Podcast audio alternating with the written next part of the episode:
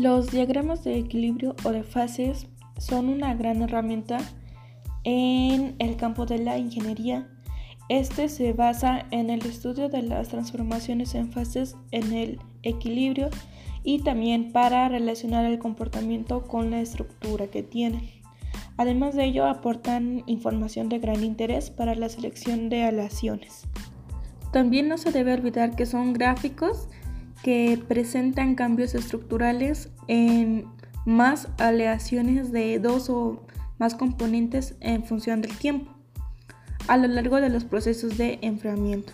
La clasificación de estos diagramas de equilibrio se basan en función del número de componentes que forman el sistema, los cuales son eh, los binarios y ternarios.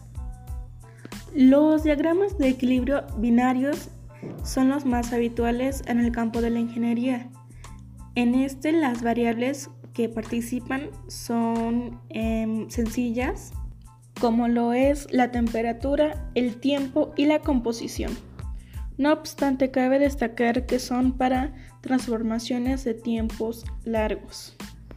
Consecuentemente, los diagramas de fase o de equilibrio son diagramas que son constantes en la temperatura y en la composición a una presión atmosférica también y a tiempos largos alcanzando las condiciones de equilibrio.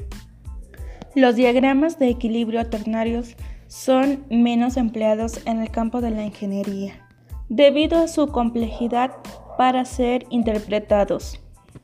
Se analizan a través de cortes isotérmicos.